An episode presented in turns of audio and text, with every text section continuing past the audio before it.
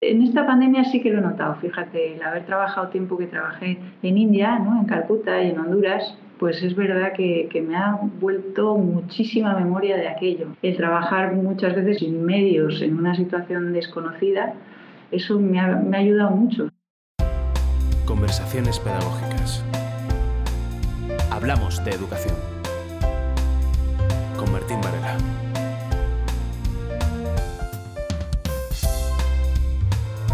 ¿Qué tal, Mónica? Hola, Mónica. Hola, ¿qué tal? Muy bien. Sois un equipazo, ¿eh? Aquí los dos. Nos lo estamos pasando bien y, Marta lo está disfrutando, así que, bueno, pues, pues me alegro mucho. Estupendo. Es un entreno buenísimo esto, además, para un montón de cosas. Sí. Para mí también. Esto yo no lo hago nunca. Trabaja como médico de familia en un centro de salud de un barrio de Madrid. Le gusta el contacto directo con las personas las que la conocen destacan su humildad y su capacidad de sanar desde la escucha y el encuentro. Ha trabajado en India y en Honduras sin apenas medios y en circunstancias muy difíciles. Su vocación por la medicina le viene de familia. Hoy charlamos con Mónica Fuster. Te decía que te agradecía mucho que nos dedicases un ratito en medio de tu merecido descanso, porque supongo que el estar a pie de calle o de batalla con la que nos está cayendo, necesitarías descansar como casi todo. Sí, yo creo que todos lo necesitamos mucho. Con, cualquiera que me encuentro estos días, todos nos decimos enseguida, uy, ¿cuánto lo necesitaba? O sea que realmente nos pasa a todos de distintas maneras, pero sí que es verdad que hemos vivido pues, en el centro de salud mucha, muchísima tensión y además en, como en distintas fases, ¿no? desde el principio de todo esto eh, que todo era incertidumbre y una situación muy masiva y luego ya pues poquito a poco tal y como se ha ido desenvolviendo pues mm, tuvimos un poco de, descanso en, mayo junio pero también eh, estaba todo el trabajo pendiente de, la gente que había bloqueada durante esos dos tres meses así que no hemos parado. Porque me, me comentabas el otro día cuando hablábamos para conectarnos y para estar juntos este ratito que a pesar de que el trabajo había sido intenso, había sido un momento en que la solidaridad había salido a flote, ¿no? Y que gracias a Dios eso estaba haciendo un poco más llevadero todo. Sí, bueno, ha sido fundamental desde el principio y además que lo hemos vivido en cosas muy sencillas. Por ejemplo, eh, al principio de todo es que nos faltaba lejía para desinfectar el centro. Pues enseguida hubo gente que, que nos mandó un palé entero de lejía.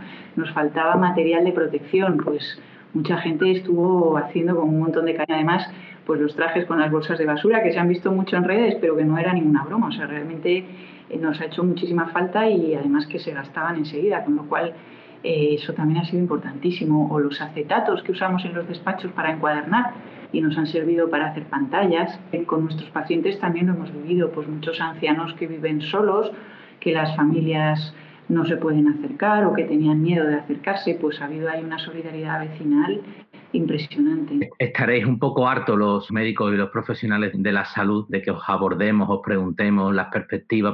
Por un lado, a veces la, esperanza nos hace tirar en que en algún momento llegará el final, hay otros días que te despiertas un poco más pesimista y dices esto va para largo, se va a poner muy a prueba nuestra resiliencia. ¿Qué perspectivas ves tú? Bueno, yo creo que esto va para largo la verdad. Eh, hay que contar con que necesitamos una inmunidad de grupo de un 60-70% para poder contener el avance de esto, ¿no? el, despliegue, digamos, de esto. Yo creo que tenemos que esperar a la vacuna. Como veis, la vacuna se está haciendo muy rápidamente. Hay muchos centros diferentes trabajando en distintas vacunas. Pero una cosa será tener, por un lado, una vacuna fiable y segura y por otra parte lo que hay de conflicto en toda la producción, compra, distribución, pues que la gente de verdad se la ponga. Todos los años tenemos gripe y mucha gente no se vacuna de gripe y hay mucha mortalidad por gripe. O sea que hay luego que realmente contar con que eso llegue a, sobre todo a los grupos de mayor riesgo. ¿no? Entonces, hasta que haya esa, esa inmunidad un poco asegurada, vamos a tener que andar en este baile. Va a haber momentos más tranquilos y momentos más acusados como lo que estamos viendo ahora. Los epidemiólogos hablan de, bueno, de las R's ¿no? de contagio, que son una, forma de medir la, tasa o la velocidad de contagio. Tendríamos que estar con R's en torno a 1 para que esto no se nos desmande. No, no podemos pretender una R0. 1 significa una situación muy ideal como la que tuvimos en mayo-junio y, ya nos hemos ido. Hay que ir viendo cómo, cómo contener de nuevo. No podemos hacer un, confinamiento masivo, quizá como antes, porque es verdad que, es tremendo socialmente, pero quizá hay que pensar en microconfinamientos, en zonas determinadas con, donde se pueda posibilitar un aislamiento de zonas, ¿no? de barrios. Vamos a ver, no sé cómo, cómo se irá resolviendo esto, pero pues la, es la perspectiva. Ante la situación que describes, eh, supongo que sabes también porque está en las noticias y justo ahora también por eso eh, trataba de contactar contigo. Creo que todos queremos que los niños vuelvan por muchísimas razones, pero hay que volver con unas determinadas normas, con unos determinados cuidados. El otro día me comentabas también que la norma más, más sensata es el sentido común, ¿no? ¿Qué nos puedes decir a los profes, a las escuelas que abramos eh, y en las condiciones que podamos tener, qué podemos hacer para que el, tiempo que estén en la escuela estén lo mejor posible los niños? Pues la verdad que es un tema muy difícil, sobre todo porque, mira, la verdad es que antes de hablar contigo he estado mirando en varios sitios a ver si encontraba alguna guía o alguna cosa un poquito que, con, unos criterios objetivos y no es fácil encontrar nada. Está la guía del Ministerio, pero es verdad que plantea temas que supongo que en la práctica es muy difícil de, concretar, ¿no? los grupos de convivencia estable, eso supone tener grupos muy pequeños que no sé hasta qué punto se puede conseguir una escuela. La mascarilla, pues es importante, pero es verdad que los niños más pequeños es muy difícil y eso puede ser hasta contraproducente. El Ministerio dice, no, no, los, los mayores todo el tiempo no, si cuando están ya con distancia, pues que no la lleven. Entonces, hay criterios muy diferentes. Y faltan estudios objetivos que apoyen unas medidas u otras. ¿no? Sí que encontré pues, hace unos días un estudio que se ha hecho en países nórdicos, Suecia, Noruega y Finlandia, y han comparado qué ha pasado en estos países, porque en Suecia no se cerró la escuela en ningún momento, en cambio en Finlandia sí. Y han visto que de hecho la diferencia no ha sido muy grande a nivel de, contagios en los colegios. O sea, la, la buena noticia es que el profesorado ha tenido una tasa de contagio baja, como cuatro veces más de contagios han tenido trabajadores de otros tipos, como por ejemplo taxistas. Los profes han tenido una tasa de contagio de uno, que es como de muy bajo riesgo. Parece que los niños más pequeños, aunque al principio se pensó que eran muy contagiosos, no lo son tanto. Son mucho más contagiosos los adolescentes ya de los 16, eh, 17 años para arriba, pero los más pequeños no son tan contagiosos. Y eso también son buenas noticias, pero hay que seguirlo contrastando. Yo creo que sería importante en España ir haciendo también una observación muy científica, técnica, para ver qué pasa y, de cara a aprender, aprender cómo hacer de una forma que sea realmente buena. Ahora mismo y a corto plazo, ¿qué hacer? Yo creo que os pasa en educación un poco lo que nos pasa en sanidad, que criterios los hay. El problema es cómo llevarlos a la práctica con la misma cantidad de gente o de alumnos, con la misma cantidad de profesores o de médicos, o sea que hay enfermeras, ¿no? Yo casi que tengo las mismas preguntas que, tú, ¿eh? O sea, es que sé pensar sobre esto un poco y, y decir, pues yo es que veo que todo esto tendría que ser materia de reflexión y también de aprendizaje. Es decir, pues vamos a hacer estudios serios de ver realmente ¿Cuánto nivel de contagio hay en un colegio? ¿Qué riesgo tiene el profesorado? Esto que se ha hecho en países nórdicos, pues irlo haciendo aquí también, porque eso nos puede dar datos objetivos para no ir al baile de lo que se me ocurre o de lo que me parece que puede ser mejor, sino de, lo que realmente haga falta. Y luego respaldar medidas estructurales que posibiliten a un centro todo esto. Sí, es que al final son los criterios de fondo los que más o menos deben, deben quedarse o son importantes para, digamos, esta urgencia. Hay otra serie de medidas que están pensando los coles, que si la toma de la temperatura, que si el lavarse las manos en determinados momentos, que si el cómo los baños, etcétera. Yo no sé si estas medidas son solo para ahora o tú crees que deben quedar para siempre. Lo de la temperatura es muy frágil como criterio. Solo un tercio de pacientes con COVID tiene fiebre. O sea que mucha gente, si solo nos quedamos en el criterio de temperatura, no, se nos va a colar muchísimo. ¿no? Es fundamental la higiene y eso sí que es para siempre. Las cosas que hemos subestimado enormemente, yo creo, y que, todos nos estamos dando cuenta de lo fundamental que es lavarse bien las manos, aprender a lavarse bien las manos, aprender a darse cuenta de cuando hay algo que está sucio y limpiarlo, ¿no? y no dejarlo ahí a que guarde todo el mundo un teclado, un monitor, un teléfono, darse cuenta de que eso pues, se ensucia y de que puede ser un coronavirus, pero es que puede ser la gripe, puede ser un montón de cosas que hemos subestimado la transmisión que hay ahí. Y luego limpieza de pues, temas servicios, aseos, desde luego hay que, hay que aumentar limpieza. Y en pasillos, aulas, todo eso hay que aumentar. Desde luego el personal de limpieza es otro personal que hace muchísima falta. ¿eh? Nosotros en el centro de salud también tenemos una falta de personal de limpieza o de cantidad de veces que podemos limpiar una consulta o, una sala de respiratorio, ¿no? No, es tan sencillo y es fundamental. Lo que es mascarilla, distancia social, bueno, eso yo creo que en cuanto resolvamos esta situación, espero que podamos relajarnos en este sentido. A nosotros mismos nos resultaba rarísimo utilizar una mascarilla en febrero con los pacientes. En cámara lo vemos, lo contrario es rarísimo, ¿no? Es decir, ¿cómo voy a estar yo sin mascarilla con alguien? Eso iremos aprendiendo a regular. Yo creo que ahora mismo estamos todavía desconcertados diciendo esto va para arriba, para abajo. Ahora que estamos yendo para arriba, yo creo que es mejor pasarse por más que por menos prudencia, está claro. Yo es lo que os diría, no tengáis miedo a exagerar. Siempre habrá tiempo de regular a la baja y de descansar y relajarse, pero ahora mismo y sobre todo yendo a más, yo creo que no hay que tener miedo a hacer ridículo de pasarse. Porque ahora cuando me has dicho lo de la distancia social, que somos seres sociales y que tanto impacta, creo que también en nuestra psicología, que somos un todo, las personas, el afecto, el contacto, etcétera, etcétera. Eh, algunos hablan de, que estas generaciones que se pueden o no quedar eh, tocadas por lo que estamos viviendo. ¿Tú crees que eso es un poco exagerado? Hombre, a ver, yo espero que esto sea muy temporal, dentro de todo, que como mucho podamos estar un, año más, puede ser. A ver, es verdad que un año es fuerte, ¿no?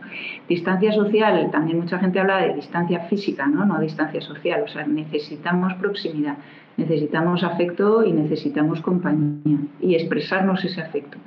Es verdad que nosotros somos, ¿cómo expresamos nuestros afectos? Pues con abrazos, con besos, con contacto físico. Es verdad que eso es lo que estamos pidiendo limitar y es duro, es difícil. Yo creo que no es para provocar un vacío de afecto, sino como cómo encontrar maneras diferentes de expresarnos también el, afecto. ¿no? Hemos hablado de, toda la expresividad de la cara. En redes sociales esto se ha explotado muchísimo.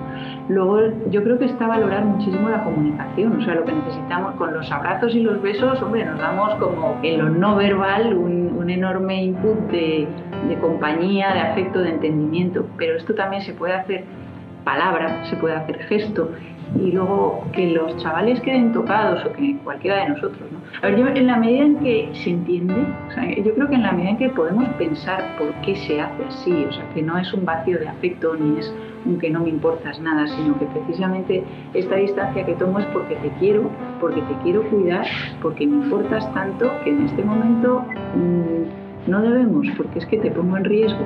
Y eso los niños lo entienden perfectamente. O sea, yo con mis sobrinos que ellos habían incorporado perfectamente que en esos meses no estaban viendo a los abuelos para cuidarles. Yo creo que, fíjate, mm, más es esta capacidad de, mentalizar todo lo que está pasando, de poder hablarlo, de poder entenderlo, que no lo que es el contacto físico, que también, o sea, es muy importante el contacto físico, pero que si los niños lo entienden, los niños lo, encajan estupendo. También unos niños pequeños, un niño de 5 años, hijo de, unos amigos míos, que, nos encontramos, hicimos una excursión, iba diciendo, es que claro, y si, mi papá se muere, hizo todo un, pero como un cuarto de hora de elaboración del duelo impresionante, chaval. y, los padres estaban como, como diciendo, es la primera vez que habla de esto. Y había pasado todo el confinamiento. Y dices, estos niños han vivido toda esta angustia. Entonces, más allá de los abrazos y besos, si esos niños que saben que eso es un riesgo, si se les ayuda a elaborar también emocionalmente todo eso y a entender que claro que tienen miedo, claro que están asustados, claro que tienen rabia porque hay muchas cosas que antes podían hacer y que ahora no pueden hacer, pero que eso forma parte de una lucha colectiva y de un esfuerzo colectivo y tú hablabas antes así de resiliencia, pero en el fondo es esto, ¿no? Como, aprender que, que entre todos tenemos que actuar de una forma diferente, rara, que nos cuesta, porque no es la habitual, pero que está orientada a un horizonte positivo, no de ausencia ni de heridas, sino de, reconstrucción y de ayuda mutua. Al final ahí unimos educación en sentido más grande y más amplio de la palabra. Y unir educación y salud va a ser un poco en lo que vamos a derivar después, pero creo que habría que darle ya un huequecito a Marta, porque si no le va a echar humo aquí el, el móvil apuntando, apuntando cosas. Bueno, Marta, ¿qué? Toda para ti, una médica entera para ti. Un ratito, chico, nada más. ¿eh? Vale, vale. Yo la, la, pregunta que te quería hacer es un poco de lo que, lo que habéis estado hablando antes, de lo primero. ¿Cómo y con qué carácter lo ha estado llevando la gente con la que tú has estado trabajando? Y que tú misma, o sea, como supongo que también habréis pasado momentos intensos y eso, de mucho trabajo, tú misma, ¿cómo te automotivabas y eso? Ya, pues mira, mm, al principio, bueno, era una situación masiva de muchísima urgencia y, la, motivación era salir adelante, o sea, el, cuidar a la gente lo mejor posible y el entender lo mejor posible lo que estaba pasando. Fíjate, en un sentido científicamente apasionante, porque no, no sabíamos nada de este virus y era aprender a toda velocidad, cada día salían cosas nuevas. Al principio hablaban fiebre, tos y disnea, y luego hemos visto que esto es muchísimo tipo de sintomatología diferente, el ritmo de las descompensaciones que, no conocíamos, que ahora ya lo entendemos mejor. Entonces, había mucho de aprendizaje y de decir, bueno, entre todos esto tenemos que, aprender a manejarlo y a, poder con ello. Luego, en Madrid por lo menos hubo tres semanas tremendas, dos sobre todo, muy durísimas, que es cuando hubo los mayores picos de mortalidad, eso fue muy difícil. Y, y, bueno, en todo momento ahí fue muy importante lo que tú dices, el equipo, ¿no? el, trabajar juntos, el sentir que, que, no estamos solos, sino que cada uno estábamos aportando desde un nivel. Yo creo que, que hemos sacado lo mejor de nosotros. Y luego los pacientes, pues mira, todos estábamos muy asustados, pacientes y nosotros, pacientes más, porque los que estaban enfermos, pues muchísima angustia. ¿no? El ayudarnos unos a otros a, a llevar ese, ese miedo, ¿no? decir, bueno, entre todos vamos a cuidarnos, estamos aquí para seguirte, para... Lo de las llamadas telefónicas era un, soporte, ¿no? pero es verdad que es súper limitado. Ahí lo que dice Martín, pues era de las veces en que notas la frustración de no poder tocar, de no poder estar cerca de, otra, de una forma mucho más presencial, mucho más física. Yo creo que mucho era esto. ¿Qué, ¿Qué, puedo hacer yo también en medio del caos institucional, estructural que estábamos viviendo, la falta de material, todo eso? Una parte importante de motivación también venía a decir, mira, todo lo de alrededor está siendo muy caótico. ¿Yo qué puedo hacer y cómo me voy a organizar yo en mi pequeño terreno? ¿Sabes? Como muy al pie de lo que yo podía cada día. Y pues mira, voy a hacer esto, voy a llamar a estos pacientes, este, a ver, que no se me pase, ¿sabes? Como tratar de organizarme en mi pequeño agenda, en mi pequeño rincón y, y luego, fíjate, una cosa que me ha dado mucha fuerza, yo he tenido la gran suerte que no se me ha muerto ni un paciente. Esto es casualidad, porque no depende de mí. O sea, gente que ha estado ingresada, que ha tenido, que ha estado en varios hospitales, pues he tenido pacientes de 90 años, de 88, 85 uno incluso ingresado dos veces. Todos han salido adelante. A mí eso me ha dado una luz y una fuerza todo el tiempo, que, ha sido casualidad, ¿eh? pero, pero ha sido como... Yo podía, cuando, cuando llamaba con alguna, alguna persona mayor que se ponía enferma y que estaba, yo podía decirle, no pierdas de vista que la mayoría van bien, no lo pierdas de vista. Y en el momento en que todas las noticias eran horrorosas, el poder decir eso a mí y a otra gente le daba mucha fuerza. Y yo, fíjate, otro tema que no hemos tocado, pero que es fundamental, los medios de comunicación. Son brutales la, influencia que tienen. Tanto para estresarnos como para relajarnos, para poder llevarnos a un, no sé, a, eso, a una motivación y a una resiliencia mejor, ¿no? Más productiva, más efectiva. También ha, fallecido muchísima gente conocida, ¿eh? O sea, de, y eso ha sido tristísimo, la verdad, y, y bien duro, ¿no? Pero bueno, era, eh, ha sido una situación como de guerra, ¿eh? Realmente en Madrid. Sabes, Mónica, que mi mujer eh, es enfermera y durante los almuerzos era preguntar qué tal iba la cosa. Algún paciente que ha estado prácticamente todos estos meses en la UCI hasta el momento en que salió con más de 70 años. Y al final era también ese hilo de esperanza de los que van saliendo, a los que te agarras, como comento.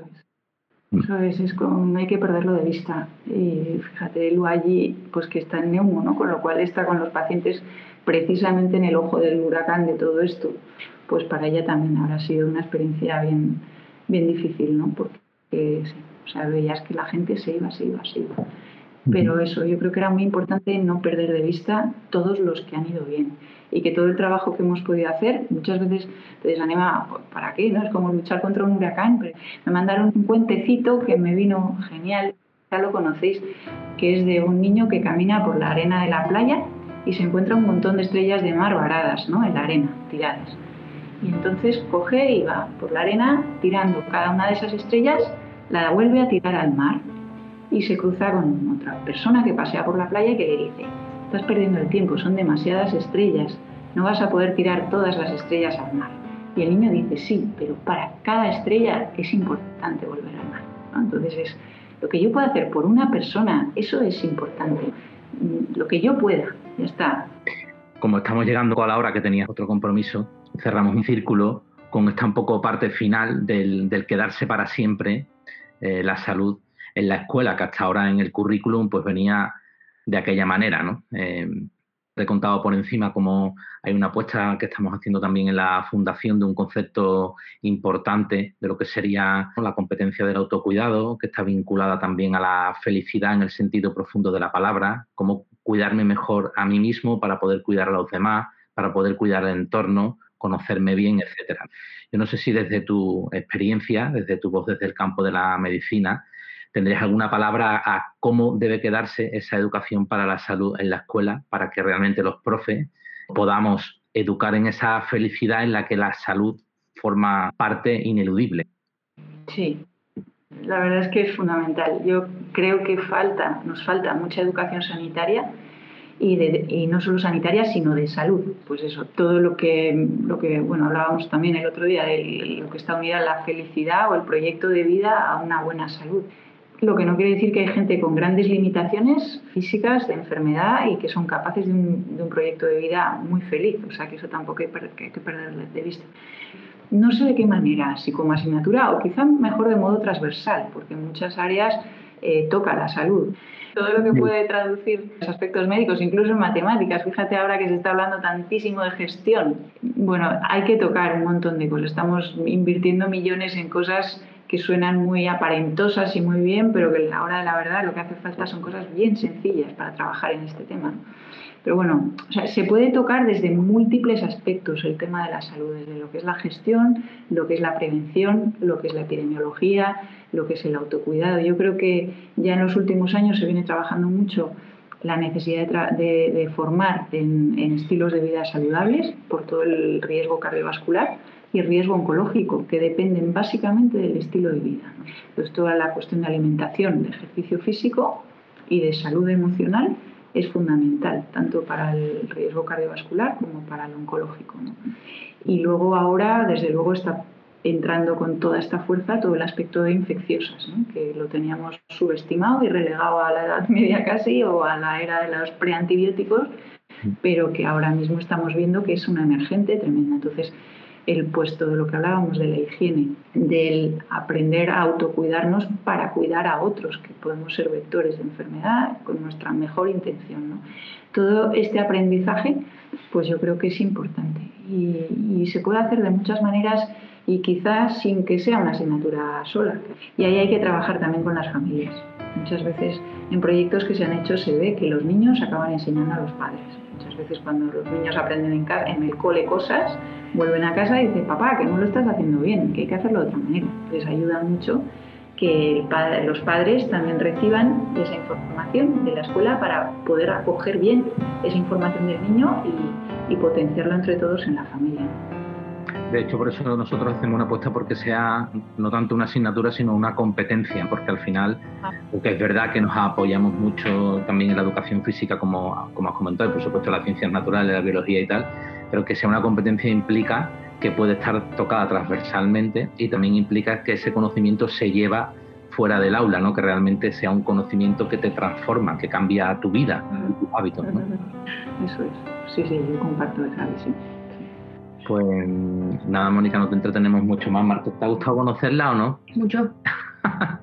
Conocerte a ti, Marta. Me alegro que estéis bien, nos veo muy bien y eso es lo más importante. Así que a seguir. Igualmente sigue descansando, que te lo merece, que te queda poquito, ¿no? Pero descansa. Que, parece que vamos a tener que volver a la lucha. Ya, sí, hay que eso, disfrutar de estos momentos así tranquilos y de, y de energía para continuar con ella después, ¿no? No perder la memoria de todo lo positivo que, se nos da y que, que, podemos disfrutar y seguir como multiplicando luego, ¿no? Así que hay que, hay que aprovechar. muchas gracias, Mónica. Un beso grande. ¿Qué tal, Marta? Bien. ¿Bien? Sí. ¿Qué es lo que más te ha llamado la atención de lo que nos ha contado Mónica? Me han llamado la atención muchas cosas, pero que saca una conclusión de que hay que tener mucha paciencia, ¿sabes? A ver, ¿cómo lo explico? A ver cómo lo explica. Lo que más me ha llamado la atención ha sido lo que ha explicado de lo de las estrellas, que tiene mucha razón, o sea, que hay como que, se, que pararse en cada persona, ¿sabes? Que eso es lo que importa. Que no hay que rendirse fácilmente, ¿no? Sino tienes en mente ir poco a poco y al menos pues si puedes ayudar aunque sea una persona y las demás a lo mejor no salen tan bien, pues te llevas eso. Cualquier otra persona podría perfectamente haberse desbordado y ella como que, oye, obviamente había tenido momentos que a lo mejor pues se habrá angustiado un poco más, pero como que se ve que pone a la persona por delante y como que se ha tomado, como que parece que se lo toma con calma y con mucha madurez, ¿sabes? Y resiliencia, no sé, esa es la palabra, no sé si se la ha utilizado bien. ¿Y de, de volver al, al, cole qué? ¿Tú quieres volver o no? Sí. ¿Sí? Sí. ¿Volveremos? Sí. Volveremos. Vamos a volver seguro. bueno, pues nada, pues otro día nos vemos, ¿no? Sí. Nos queda solo una. ¿Una? Una. Vale. Adiós. Adiós.